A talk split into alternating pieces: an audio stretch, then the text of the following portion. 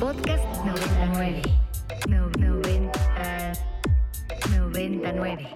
Segunda mitad del Cine I del viernes 10 de junio del 2022.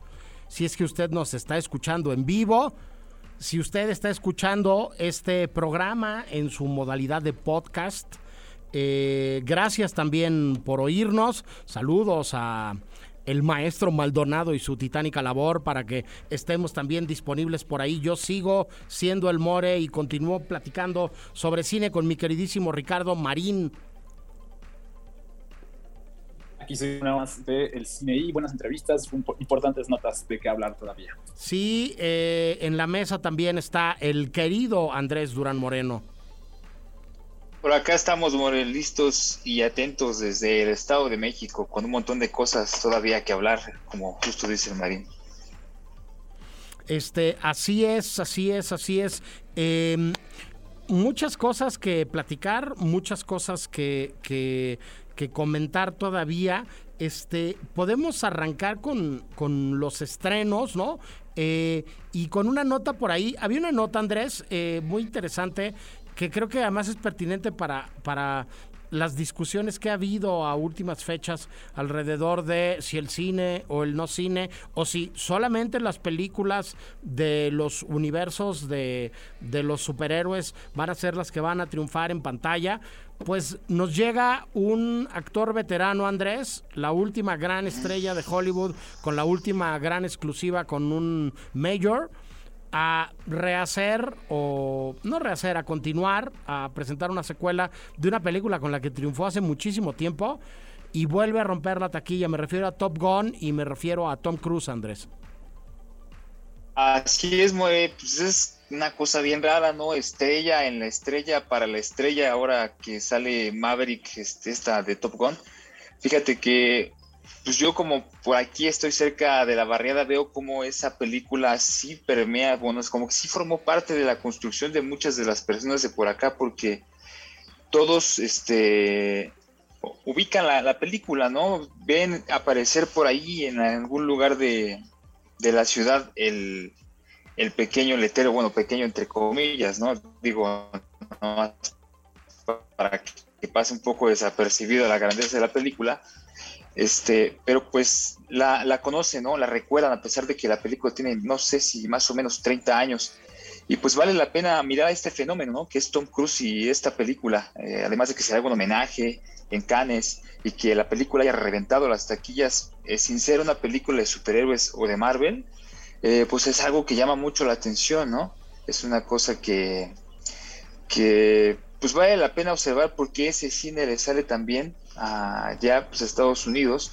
Y pues por ese mismo eh, el carácter del cine creo que en China pues ha tenido sus reservas no el propio este los bueno pues los directivos de cultura de China aún están un poco reacios a presentar la película pero pues la película ya está haciendo el ruido en Occidente que pues que más se le esperaba entonces pues esa es la noticia notición de, de Maverick y de el querido Tom Cruise que pues como no sé si como Penélope Cruz quizá es una mala comparación, pero sí se trata de un personaje que desde que empezó los noventas no ha dejado de aparecer en las pantallas. Así es, este, yo he de confesar que fui a ver la película el otro día a la sala de cine, me encontré más gente de la que eh, habitualmente me encuentro en este regreso post pandemia en los complejos comerciales y la verdad es que sinceramente creo que está mejor este Top Gun que el Top Gun original. Este, me parece que está mejor escrita, que está mejor hecha, que hoy se pueden hacer cosas diferentes, mi queridísimo Andrés, técnica y tecnológicamente, que hoy, hoy las cámaras eh, hacen cosas distintas. Pero, pero la verdad es que me, parece que es eh, un fenómeno interesante el hecho de que hubo una película que, insisto, se haya salido de esta lógica de los superhéroes, los universos y los multiversos y las realidades de, de pues estas dos grandes este, maneras de entender las películas a partir de las novelas gráficas eh, se hayan ido apropiando un poco como, como de, de las rebanadas grandes del pastel, ¿no? Del negocio. Eh, me parece interesante que una una película distinta, este, me atrevería a decir hasta pensada de una manera un poco más clásica, este, acabe, acabe resultando exitosa y funcionando. Este, dicho lo anterior, decir que, sí, Andrés, ibas a decirme algo. Solo un pequeño dato que me llamó mucho la atención. La, la, la nota empieza diciendo que en siete salas de multicine Riga del centro de Washington proyectaban esta semana la de Top Gun eh, Maverick, ¿no?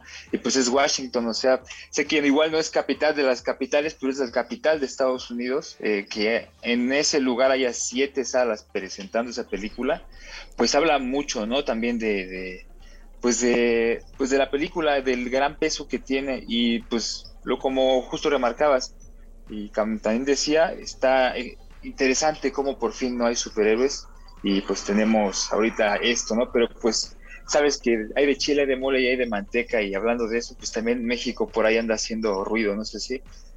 Sí, desde luego. Este, eh, tenemos estrenos y tenemos estrenos en plataformas y tenemos estrenos en, en salas de cine. Decir de entrada que en Movie hay cosas muy interesantes que llegaron hace relativamente poco tiempo.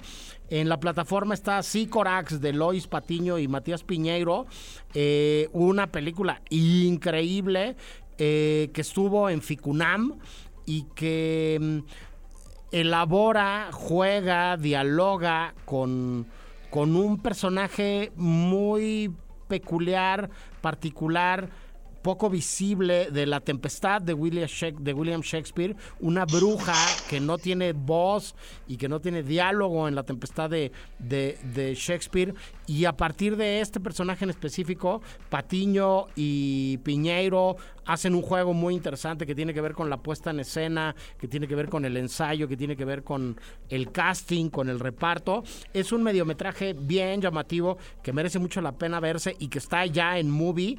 Está también desde hace pocos días una de las películas más controvertidas filmadas en México en los últimos 20 años, me atrevo a decir, Navajazo de Ricardo Silva, un documental eh, inclasificable que ganó el eh, premio principal del Festival de Cine de Locarno hace algunos años, nunca se me olvidará, yo estaba por ahí, tuve que ver la película dos veces antes de entrevistar a Ricardo y a su equipo de trabajo, este, de lo complicada que me resultó digerirla, este, pero sin duda una película que merece la pena verse, que está disponible ya en Movie, como está disponible Estocolmo de Rodrigo Sorogoyen, como está disponible una de las películas menos crípticas, pero no por eso menos buena, de Ato Megoyan, que se llama Chloe, una obra más de este maestro.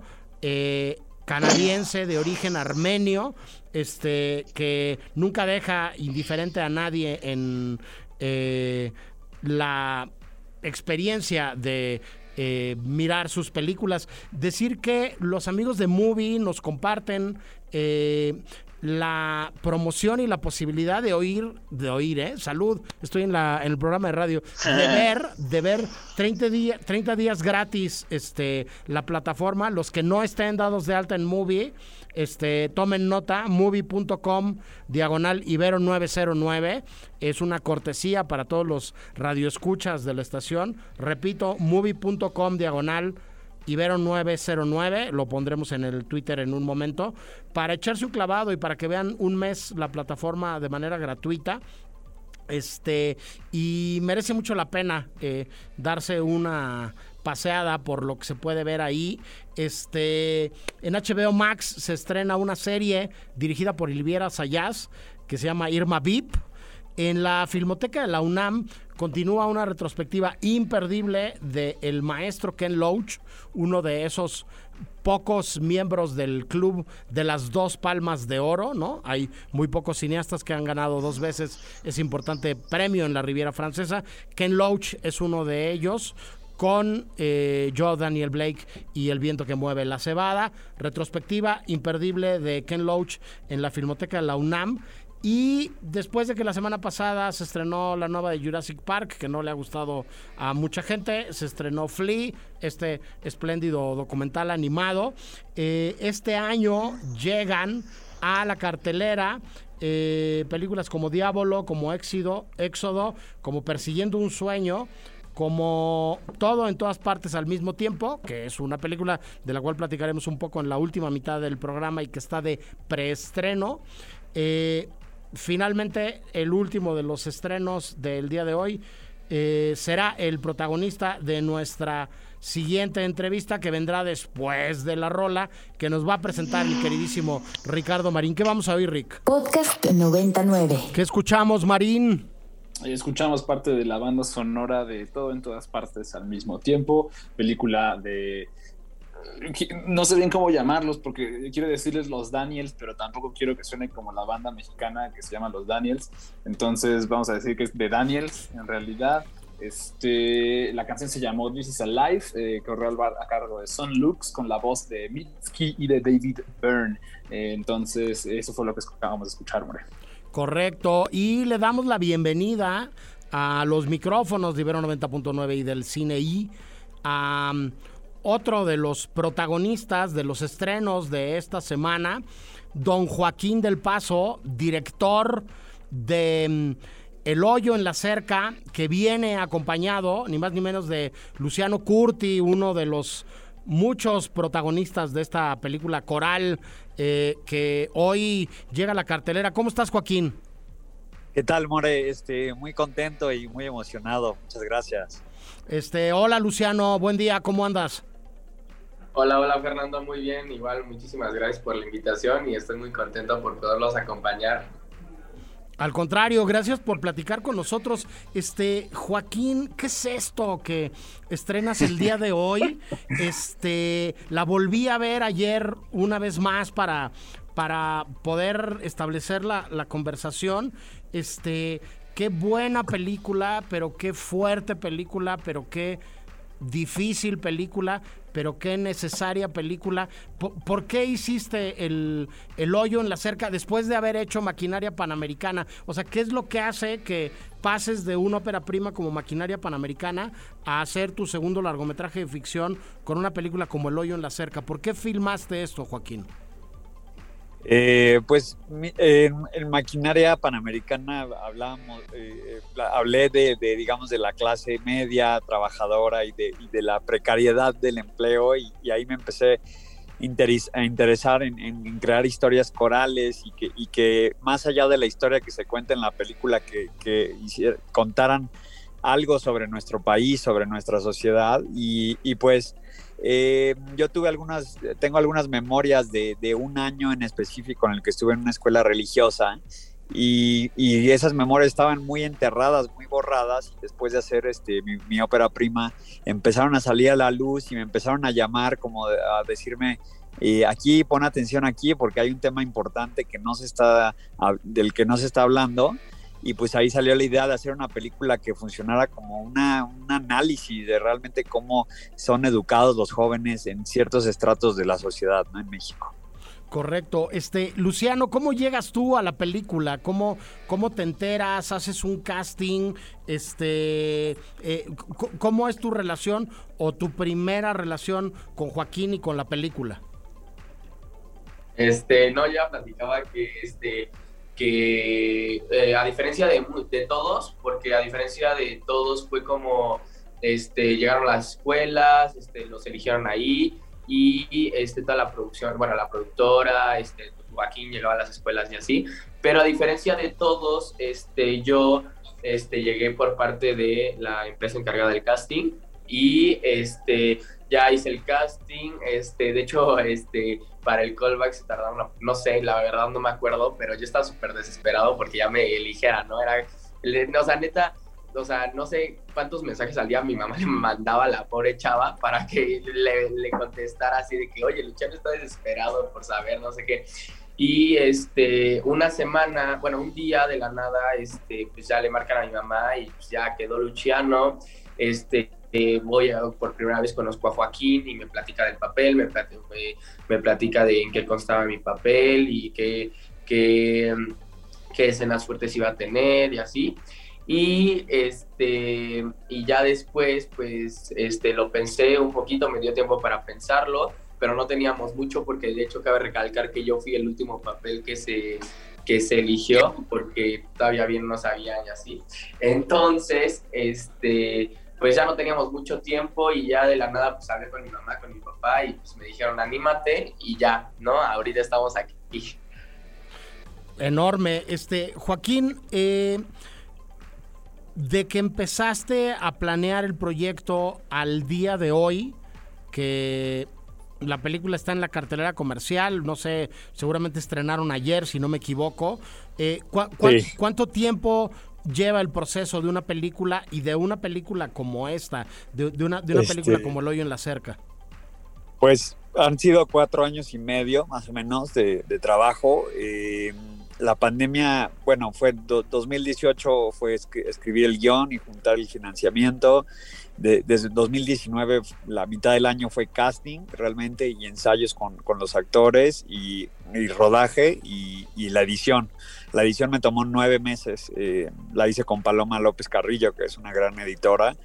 Nueve meses de edición y estábamos ya apresurándonos para terminar la película en 2020, pero pues cayó la pandemia y realmente decidimos bajarle la velocidad, eh, terminar la película tranquilamente y esperar a que la gente pudiera regresar a los, a los cines. Y ese año creo que es el que le dio a la película una fuerza increíble porque pues van a ver cuando vayan al cine que la fotografía y el sonido y la música son increíbles. Sí, la, fotografía se ganó un premio muy importante en Venecia y la película ha recorrido ya una buena cantidad de, festivales. Eh, corrígeme si me equivoco, pero se estrenó en Venecia, ¿no? Sí, se estrenó en, en Venecia eh, en 2021 y a partir de ahí pues hemos estado promoviendo la película en muchos países y, ha sido muy interesante la reacción, ¿no? En países musulmanes, en países católicos, en países protestantes y, el tema de la religión y el poder, pues es, realmente universal, ¿no? Sí, Joaquín, hablabas ahora de financiamiento. Eh, tú estudiaste unos semestres acá en la Ibero, luego te fuiste a estudiar a Polonia y digamos que la carrera completa y, tus estudios cinematográficos los terminaste allá. Veo que hay lana polaca, hay, hay parte de presupuesto en Polonia. ¿Cómo, cómo funciona esto y qué puertas le puede abrir a una película que la película sea una coproducción?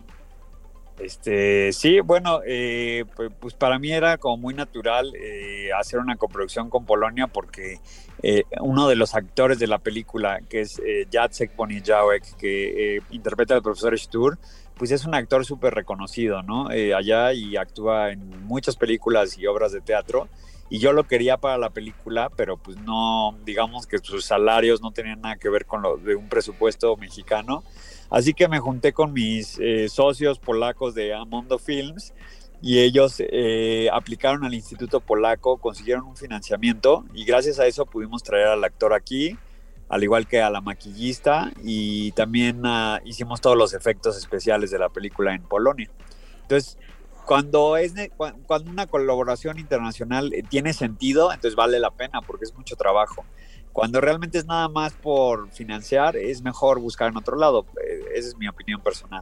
Correcto, desde luego, este Luciano, este ya viste la película, este, ¿qué te, qué te, qué te pareció la película? ¿Qué pensaste la primera vez que viste la película? Cuéntanos.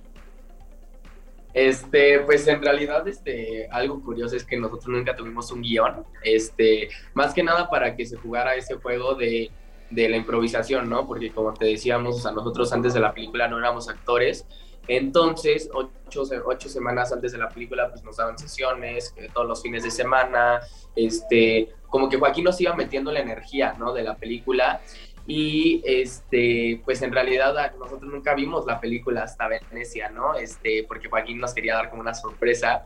Este, entonces, pues nosotros al verla, este, pues la verdad nos sacó, este, nosotros dijimos, oye, ¿qué onda, no? O sea, como nosotros tampoco la, la grabamos cronológicamente, pues, o sea, fue como de que hoy grabamos el final, mañana grabamos las escenas del camión y cuando van entrando los chavos y así. Entonces, pues nos sacó mucho del contexto que nosotros traíamos, pero, o sea, nos llena de orgullo. No, digo nos llena porque faltan 35 chavos que no están aquí, vengo en representación de ellos, pero son unos chavos súper talentosos y este y pues nada más, o sea, este, la verdad nos, nos, o sea, nos sorprendió muchísimo y nos, nos llena de orgullo poder participar en ese tipo de proyectos y poderle este, poder participar en esa crítica, ¿no? Que está dando Joaquín. Porque más que nada yo siento que es una crítica, ¿no? A la sociedad.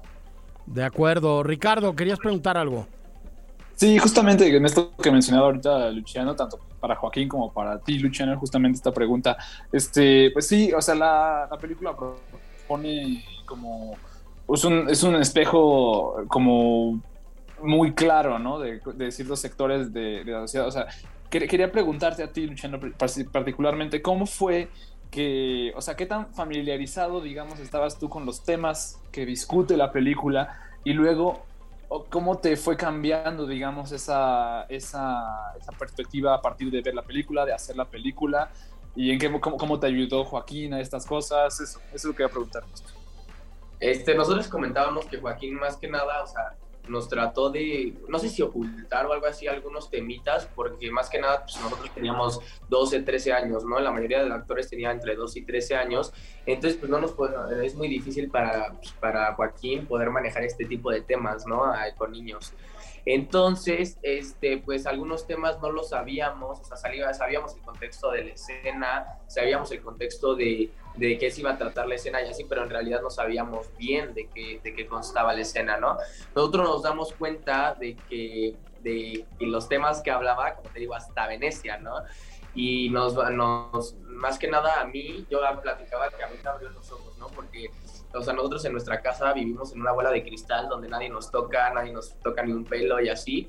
Y, este, y de la nada te enfrentas a una sociedad, a una afuera que es completamente este, diferente, ¿no? Completamente diferente a como nos los pintan en nuestra casa, ¿no? Entonces, este, pues siento que sí fue algo, una parte fuerte, este, darme cuenta de eso, pero pues todos lo tenemos que, nos tenemos que dar cuenta, ¿no? Porque, porque si no caes, ¿no? Como si ya vieron la película como Joaquín, ¿no? Y si no, que la vayan a ver. Andrés, tú querías preguntar algo también. Sí, yo tuve la oportunidad de ver la película y creo que la pregunta ya te la había hecho en, la última vez que nos vimos aquí en el programa, pero igual retomarla desde otro punto de vista. No sabía que te habías ido a Polonia, que te habías pasado un buen tiempo ahí terminando ya tus estudios. ¿Qué, te, qué sientes que te enseñó Polonia que te permitió manejar la marabunta de 35 niños a tu responsabilidad? Híjole, eh, no sé, me considero una persona muy paciente y, este, y nunca perdí el, control con, con, ellos. De hecho, siempre defendí a los chavos, eh, de, eh, a todo el, de todo el crew. Y, y creo que algo que aprendí en Polonia fue no sé, como aprender a hacer una película, aprender a hacer películas contra todas las adversidades. En, ese caso, cuando era muy joven, pues era eh, hacer películas en un idioma que no, que no conocías bien, en un contexto totalmente diferente y, lejos de casa. Y, eso yo creo que te va haciendo como tener la piel más gruesa y, y, realmente empujar la visión artística hasta el final, ¿no? Eso es algo que aprendí mucho allá. Y este, y, lo otro creo que es la paciencia, pero yo siento que esa me la enseñaron mis, mis padres, más bien. Oye, Joaquín, mucha paciencia. Joaquín, ¿cómo se dirige? No a 35 chavos, hay planos o secuencias donde tienes 50 o tienes 60 actores, ojo, no extras, ¿no? O sea, gente que tiene un personaje dentro de la película a cuadro. ¿Cómo, cómo, cómo se baja logísticamente esto? Por cierto, un beso a Fer de la Pesa, que sé que es tu, tu socia creativa también en este proyecto y que, que pasó por acá también en, eh, por las aulas de la ah, Ibero. Este, eh, ¿cómo, ¿Cómo se hace eso, Joaquín? Sí, pues yo llevo trabajando ya muchos años con este la con eh, digamos eh, eh, dinámicas colectivas de improvisación. Entonces me gusta mucho generar situaciones ficticias donde todos los personajes pueden improvisar y hacer ser alrededor de una estructura, ¿no? Entonces yo yo trabajé mucho con todos los actores previo al rodaje alrededor de dos meses, en crearles una capacidad muy rápida de entrar en personaje y de, y de, y de, y de poder improvisar. Hay que destacar que los niños estaban divididos en subgrupos que no se, no se ven en la película, pero estos subgrupos tenían sus propias reacciones a todas las cosas, ¿no? Entonces yo hablaba, digamos, de cuatro personajes diferentes pero cada personaje era un subgrupo que tenía ocho o nueve niños, ¿no? Entonces era más fácil dirigir a nueve, de, un grupo de nueve que uno por uno, ¿no? Entonces, básicamente corría las escenas eh, con esta, con, con, pura improvisación. Y una vez que se lograba una energía correcta y que yo había hecho ajustes de cámara para que realmente la cámara estuviera en el lugar correcto, eh, entonces empezaba a introducir los diálogos puntuales que venían en el guion, empezaba a dar anotaciones a veces al oído, entró el caos al oído a uno de los actores para que hiciera algo inesperado, que rompiera con toda la dinámica. Entonces era una cosa de estar muy presente en el momento, siempre eh, en total comunicación con los actores y con los niños, y pues olvidándote de hacer el ridículo enfrente de todos y, entregándose totalmente a la ficción, ¿no? Algo así.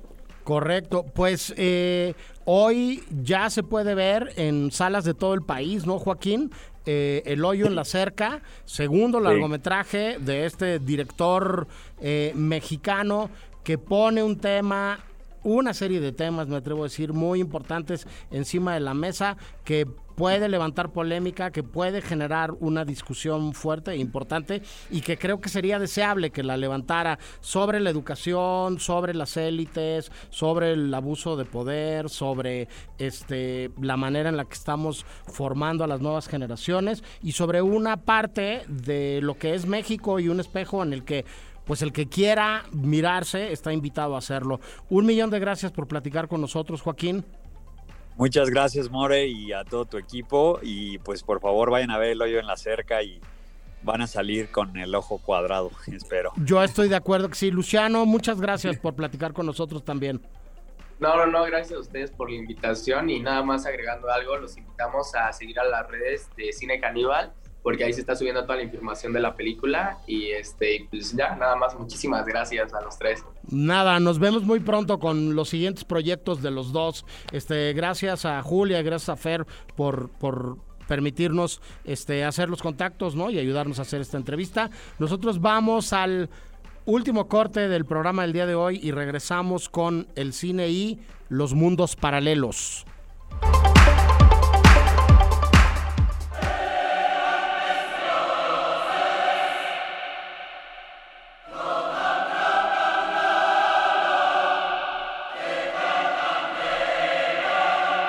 El cine y...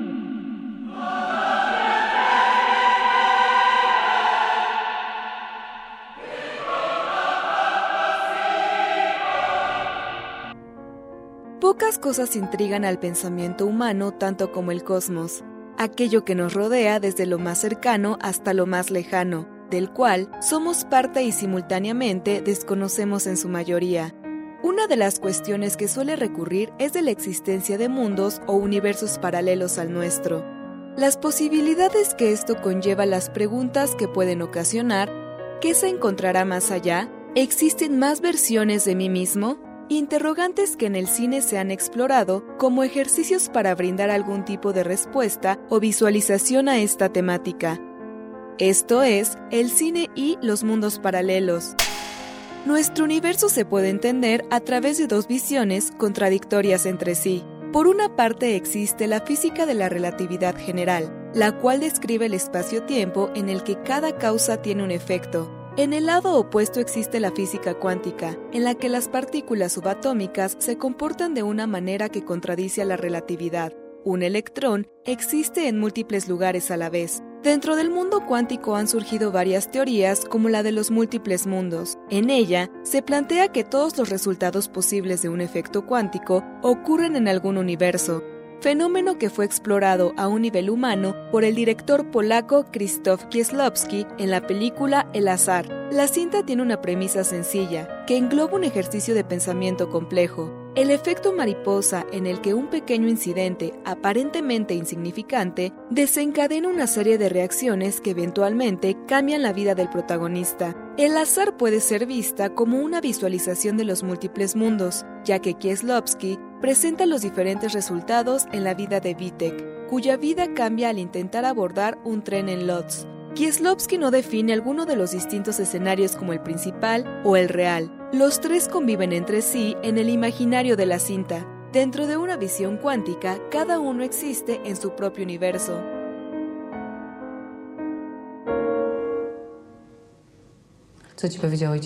Co?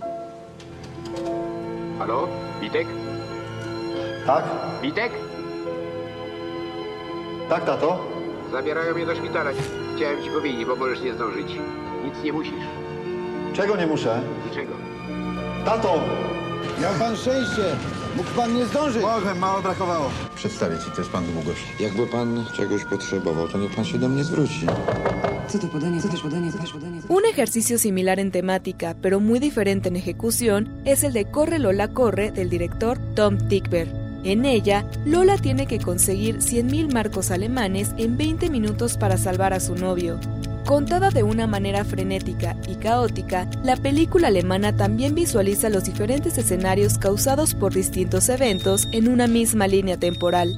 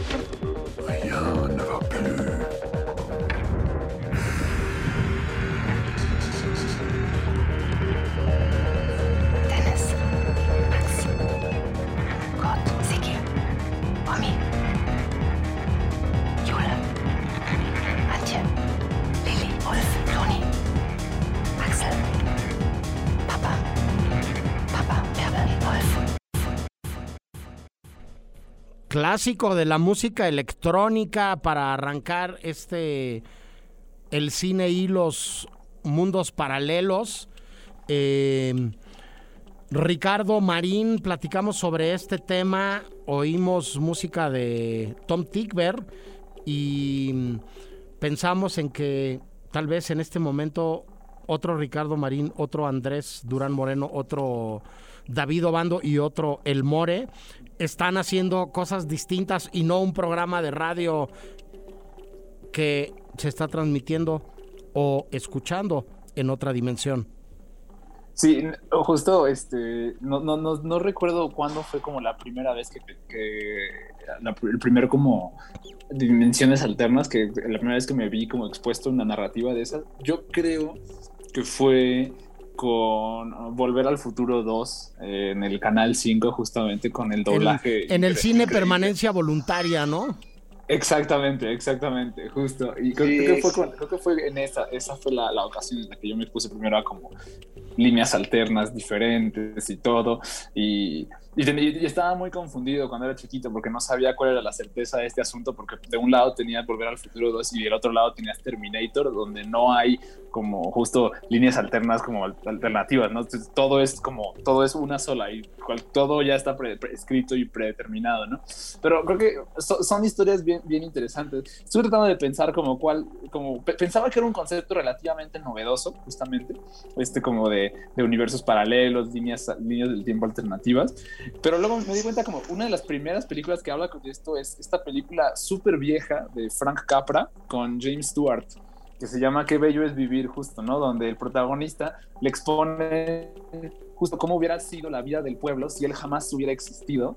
Y es una película hermosísima, es una película hermosísima que, que, que justo aba- abarca este tema. Y no lo había pensado, pero sí, es- este tema en realidad existe desde hace ya bastante, bastante tiempo. Mario. Sí, hay un montón de ejemplos desde el mainstream, unos más y otros menos elaborados, ¿no? Este, empezabas a hablar tú de Terminator y a mí me brincó este eh, un flashback eh, muy interesante de cuando vi por primera vez en mi vida Interstellar, que además fue una proyección especial eh, donde había un montón de científicos de la UNAM. Este, y se armó una discusión bastante interesante al final de la, de la proyección en donde algunos de ellos argumentaban, otros no estaban de acuerdo, que si bien la película no era realista, había algunas de las hipótesis de la misma que eran factibles, ¿no? En cuanto a lo que se... eh, propone a partir de, de el manejo del tiempo, ¿no? Y, y de lo que sucedería con alguien en la Tierra mientras alguien está ex- la misma cantidad de tiempo en el espacio y cosas así muy enredadas. Pero, eh, ¿tú qué dices, Andrés? Yo me quedé con tu pregunta bien padre que decías, que en otro universo paralelo seguramente otro antes y otro muere y otro marín. Yo creo que en ese otro universo paralelo estamos nosotros tres haciendo una película sobre donde nosotros tres hacemos un programa de radio, ¿no? Entonces, algo así sería. Y de lo y la pregunta que hacía Marín, que bueno, su, esta visión tan chida que hizo de preguntarse cuándo fue la primera vez, a mí me hizo hacerme la misma pregunta y llegar a este jueguito que que tengo la fortuna de tener prestado, desafortunadamente, pero tener, se llama Chrono Trigger, de el ya casi extinto Square Enix, con un soundtrack maravilloso del mismo que hace Final Fantasy, Uematsu y así. Eh, este, pues este juego tiene una narrativa así, ¿no? Donde incluso el protagonista que tú eres se muere así en una parte y empiezas tú a jugar con sus compañeros, ya, ya no juegas con el que es como si te mataran al protagonista en una película. Y tiene como 18 finales más o menos distintos según lo que vaya pasando. Y el juego es del 94, del 96, no ahorita es el más o menos, pero pues es de esas fechas, del 95. Entonces, pues sí, esa, eso fue la primera vez que yo tuve contacto con esto. Y a partir de este primer contacto que han tenido eh, y a partir de esta reflexión que proponías, Marín, pues habría que revisar la propia historia del cine o la propia historia del arte, ¿no? Habría que, que echarse un clavado a eh, maestros de la plástica, ¿no? O de la representación en dos dimensiones y con un lápiz, ¿no? O con un instrumento para pintar como, como Escher, por ejemplo, para entender también que todos estos universos paralelos, Marín, también tienen un carácter cíclico, ¿no? O un carácter de repetición, o un carácter de, de, de callejón sin salida o de juego de espejos, ¿no?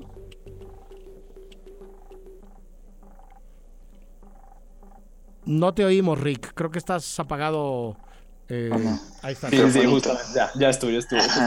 Me, suena, me suena justo eso que mencionabas tú de, de como este de, de callejón sin salida, porque lo, lo que se hace con esas, en, en, la- en la menos en las pelis que, que yo he logrado como ver, son como sea, son como alternativas infinitas, justo lo que propone justamente eh, una, una este, esta teoría o estas narrativas son las son, es la infinitud, ¿no? Y creo que por ejemplo una serie que lo que lo hace muy bien y, con fines eh, como muy ácidos y sardónicos es, es, este es Ricky Morty. Creo que Ricky Morty es muy divertida en cuanto a en cuanto a estas este, en cuanto a estas cuestiones justamente al decir que se puede hacer cualquier cosa. Y eso es una excusa en realidad creo yo esto de los universos paralelos para para contar en realidad cualquier cosa no y puedes irte tanto de lo muy como eh, descerebrado como Rick and Morty de lo más digamos cursilón como una película que de hecho a mí me gusta bastante que es con Gwyneth Paltrow que se llama Si yo hubiera. Es una Claro. comedia un drama romántico me parece muy simpático.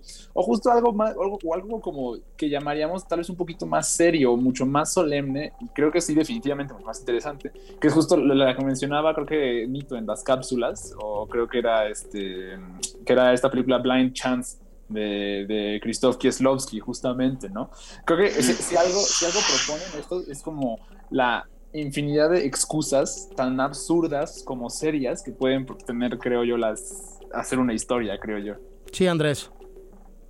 Sí, que justamente otra que mencionaba Nito, esa película que de hecho desde que la vio le encantó, recuerdo que, que desde, no, no la, la mencionó varias veces antes de esta cápsula. Recordar que Kieslowski sí tiene una, se asoma a eso, ¿no? A él sí le Sí. gusta esa, esa onda cuántica muy en serio. Desde la primera, desde el primer decálogo, que de hecho es la última de las 10 que filma, hay, hay toda una visión de, de ese mundo, ¿no? De cómo opera y cómo, y cómo se maneja. Desde una pregunta pues muy natural y muy poderosa que es un niño preguntándole qué onda con Dios, ¿no? Si está o no está, dónde va uno. Y pues de ahí en adelante el cine de Kieslowski tiene muchas, ¿cómo decirlo? Muchas resonancias o polaridades o ¿cómo se dice? Sí, pues muchas resonancias entre símbolos que están en su, en su cine. Gente que lo disfruta por entero de manera muy intelectual seguramente no me dejará mentir y hasta algunos ejemplos podrá dar. Sí, la, la, la obra completa de Kieslowski está cargada de eso. Eh, sin ir más lejos, otra de sus películas, La doble vida de Veronique, habla precisamente de esta duplicidad y habla de estas dos Verónicas que viven en lugares diferentes y que tienen de alguna manera una, una conexión eh, inexplicable. Este Azul, Blanco y Rojo es otra obra maestra de, de las verdaderas trilogías con vasos comunicantes eh, invisibles, pero sensibles, aparentes, poderosas, este y, este y el decálogo mismo, Andrés, que tú que tú mencionabas, ¿no? Donde igual que en Azul, Blanco y Rojo, los personajes se cruzan de película y cuando se termina rojo se vuelven a terminar de una manera que yo no he visto prácticamente en ninguna otra serie de películas, se vuelven a terminar azul y blanco, ¿no? Eh, de una manera única. Justo creo que algo muy bello, justo de, que tiene en común, o sea, el, cine de Kieslowski con esto que estamos discutiendo de estos dos como universos paralelos, es que, digamos, o sea, no es exactamente lo que Kieslowski no exactamente como que propone como universos paralelos, de cierta forma sí, pero que justo lo que propone es como, como una como fragilidad o como una tangibilidad, creo yo, del, universo. Creo que es la misma propuesta, creo que tienen estas otras películas, justo, ¿no? De que el universo tal vez es mucho más sencillo, mucho más eh, casual de lo que pensamos y al mismo tiempo puede ser mucho más bello por eso, de lo que pensamos, creo yo. Sí, de qué, de qué manera un simple roce puede afectar y cambiar la vida de otra persona, ¿no? Y, y cuán relevante es que nos vayamos convirtiendo en presencias significativas unos para otros, ¿no? A lo largo de nuestras vidas. Pero bueno, tenemos una cápsula más que escribió eh, Nito, que produjo Obando, que hizo la voz Carmen. Vamos a escucharla y regresamos para cerrar el programa. La existencia de mundos paralelos también ha sido abordada en el cine hollywoodense, cuyas últimas cintas se han convertido en las más taquilleras en los tiempos después de la pandemia. Este es el caso de las películas del universo de Marvel, Spider-Man No Way Home y la más reciente Doctor Strange Multiverse of Madness abordan de lleno la existencia de los multiversos, herramienta narrativa que han utilizado para incorporar elementos de franquicias de otras marcas como son copropietaria de los derechos de Spider-Man, recurso que ha permitido a los fans presenciar un recuento que ha roto la taquilla global. mirror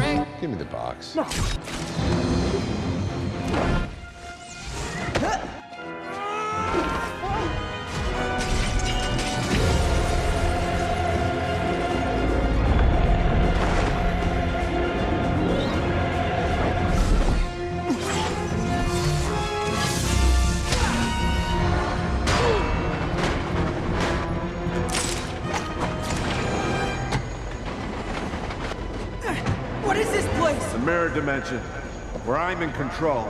Strange, stop! Can we please just talk about this? This. El querido personaje de Marvel también se ha topado con los multiversos en su versión animada.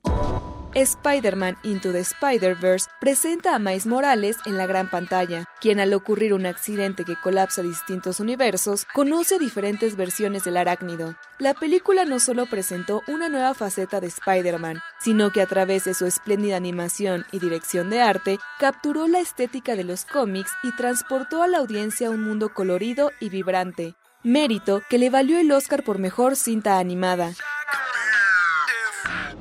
What's up, Danger? I see this, this spark in you. It's, it's amazing. Whatever you choose to do with it, you'll be great. Our family doesn't run from things. You're the best of all of us, Miles. You're on your way. When do I know I'm Spider-Man? You won't.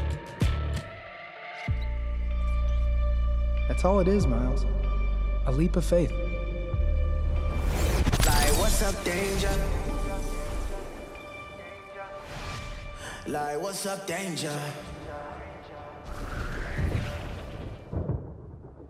Existen otras películas que abordan los universos paralelos en el cine norteamericano, lejos del mundo de los superhéroes, adentradas en el aparentemente ordinario y tranquilo paisaje suburbano. Tal es el caso de Donnie Darko, un nuevo clásico del cine thriller y misterio. En ella, un joven Jake Gyllenhaal interpreta a Donnie Darko, un adolescente introvertido quien después de evitar un accidente, empieza a ver un hombre disfrazado de conejo llamado Frank. Frank le explica que dicho evento ha generado una tangente a su universo, misma que Donnie tiene que destruir para poder salvar al universo original. Una película con una atmósfera inquietante y un ritmo pausado que adentran al espectador al mundo interior de su protagonista adolescente.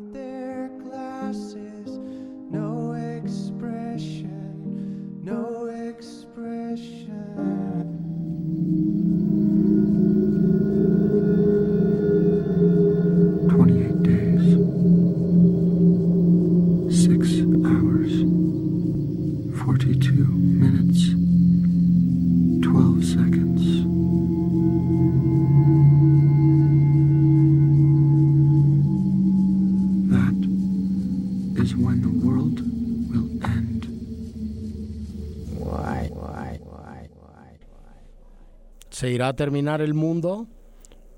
Nosotros hablamos de universos paralelos y de cine, de mundos paralelos, y estamos a punto de despedirnos, entonces es el momento de solicitarles, mi queridísimo Andrés Durán Moreno, alguna recomendación al respecto del tema del programa del día de hoy.